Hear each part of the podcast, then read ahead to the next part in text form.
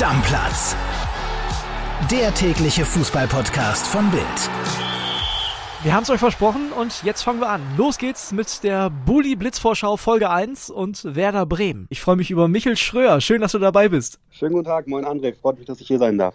Michel, fangen wir direkt an mit der potenziellen Startelf von Werder Bremen. Wie sieht die aus? Im Tor Gigi Pavlenka, in der Dreierkette Marco Friedl, Niklas Stark, Milos Velkovic. Auf der 6 Christian Groß, links außen Toni Jung, rechts außen gerade noch Felix Agu. Da wird sich aber noch was tun. Werder will da auf jeden Fall noch was verpflichten. Auf der Achterposition äh, Jens Day und Leo Bittenkurt. Und im Sturm die altbekannten hässlichen Vögel Marvin Duksch und Niklas Füllkrug. Das heißt, du gehst davon aus, dass Ole Werner an seinem System festhält? Genau, der hält weiter an seinem 3-5-2-System fest. Das hat er angedeutet. Er hat aber gesagt, ja, mal werden wir ein bisschen was was verändern, aber das System wird die Grundformation von Werder Bremen bleiben. Startelf hast du genannt. Vielleicht kannst du mal kurz rausstellen, wer sind denn die drei wichtigsten Spieler bei Werder? Also auf jeden Fall die beiden hässlichen Vögel, Marvin Duksch und Niklas Füllkrug. Auf die wird das Spiel weiter zugeschnitten sein. Die werden auf jeden Fall ein Schlüssel im System von Ole Werner weiter bleiben. Und in der Dreierkette Marco Friedel, denke ich, wird ganz enorm wichtig. Der schielt auch noch so ein bisschen auf den Kapitänsjob, der ist noch offen. Der will eine Identifikationsfigur für den Verein noch mehr werden, ist er schon. Und deshalb diese drei Spieler, die können für Werder nächste Saison enorm wichtig werden. Werder kennt das ja, da gibt es immer Überraschungen, sowohl positive als auch negative. Wo liegt da bei Werder das größte Potenzial? Also fangen wir vielleicht mit der positiven Überraschung an. Wer könnte das sein? Ich sehe schon Potenzial im Neuzugang Lee Buchanan. Der ist von Derby County gekommen aus der zweiten englischen Liga. Das kann totaler Flop werden, aber der kann auch richtig durchstanden. Hat auf jeden Fall viel Talent. Und wenn das klappt, kann Werder auch mal richtig schön Kohle einnehmen und den zurück nach England verkaufen. Das wäre auf jeden Fall gut für den Verein und für die Klammen Bremer natürlich. Du bist ja jetzt in der Vorbereitung schon die ganze Zeit mit dabei. Wo ist für dich Enttäuschungspotenzial? Ja, bei Leo Bittenkurt muss man echt ein bisschen überlegen. Letzte Saison in der zweiten Liga, da hat er echt schon mit extremen Formschwankungen zu kämpfen, obwohl er ja eigentlich ein logischer Erstligaspieler ist. Hat in Dortmund gespielt, hat bei Köln gespielt.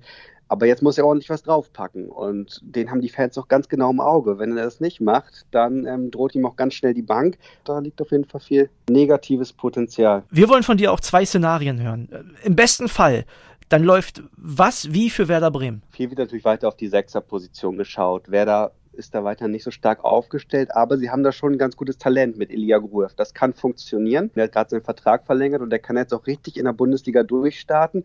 Das kann aber auch in eine ganz andere Richtung gehen, dass die große Schwachstelle bei Werder die Sechserposition wird mit Christian Groß und Elia Gruev. Und dann geht es ja wieder Richtung Tabellenkeller und vielleicht dann auch wieder Richtung zweite Liga, was du natürlich nicht so gerne hören willst als Werder-Fan. Aber klar, das ist das Worst Case, wovor alle Werder-Fans Angst haben, nach einem Jahr erste Liga dann wieder den Gang runter anzutreten. Okay, die nächste Frage geht in die Richtung, die Wahrheit, die die Bosse nicht hören wollen und ich vermute, dann bleibst du auf der 6, oder? Das ist das Ding. Ja, da bleibe ich. Frank Baumann hat zwar gesagt, okay, vielleicht tun wir noch was auf dem Transfermarkt, aber grundsätzlich wollen sie, wenn sie die, den Rechtsverteidiger gefunden haben, die Position ist auf jeden Fall noch offen, dann sind sie fertig mit der Kaderzusammenstellung. Wenn sie da nichts mehr tun, dann sehe ich da wirklich Schwierigkeiten, da abzuliefern in der ersten Liga. Ganz andere Frage. Und zwar geht es da um Instagram. Das ist ja immer wichtiger in der heutigen Zeit. Was würdest du sagen, welcher Spielerfrau müssten unsere Stammplatzhörer auf jeden Fall mal bei Insta folgen? Konkrete Spielerfrau habe ich da nicht für dich, aber ich habe da die Frau vom Profichef von Clemens Fritz, war auch lange Spieler bei Werder, den kennen eigentlich alle Werder-Fans.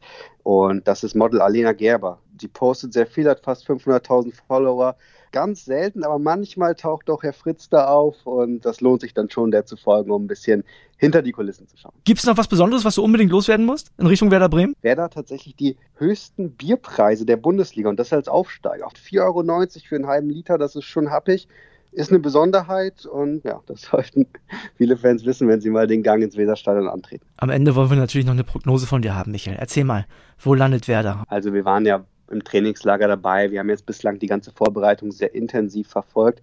Und man merkt schon, da ist eine gewisse Euphorie da. Die haben echt Bock, nach dem Aufstieg sich jetzt auch in der ersten Liga wieder zu beweisen. Und ich glaube tatsächlich, André, du brauchst dir keine Sorgen zu machen, beziehungsweise am Ende, da wird Werder über dem Strich stehen und äh, wird weiter in der ersten Liga bleiben. Ich gehe so von Platz 13, Platz 12 aus. Daran glaube ich schon. Michael, ich danke dir. Dein Wort im Ohr des Fußballgottes und dann hoffen wir mal, dass es auch wirklich so kommt. Dir noch einen schicken Tag. Hat mich gefreut, André. Mach's gut. Ciao, ciao. Soweit also die Budi Blitz Vorschau zu Werder Bremen. Morgen gibt's Folge 2, dann geht's um den FC Schalke. Das Ganze wieder um 15.30 Uhr. Stammplatz. Der tägliche Fußballpodcast von Bild.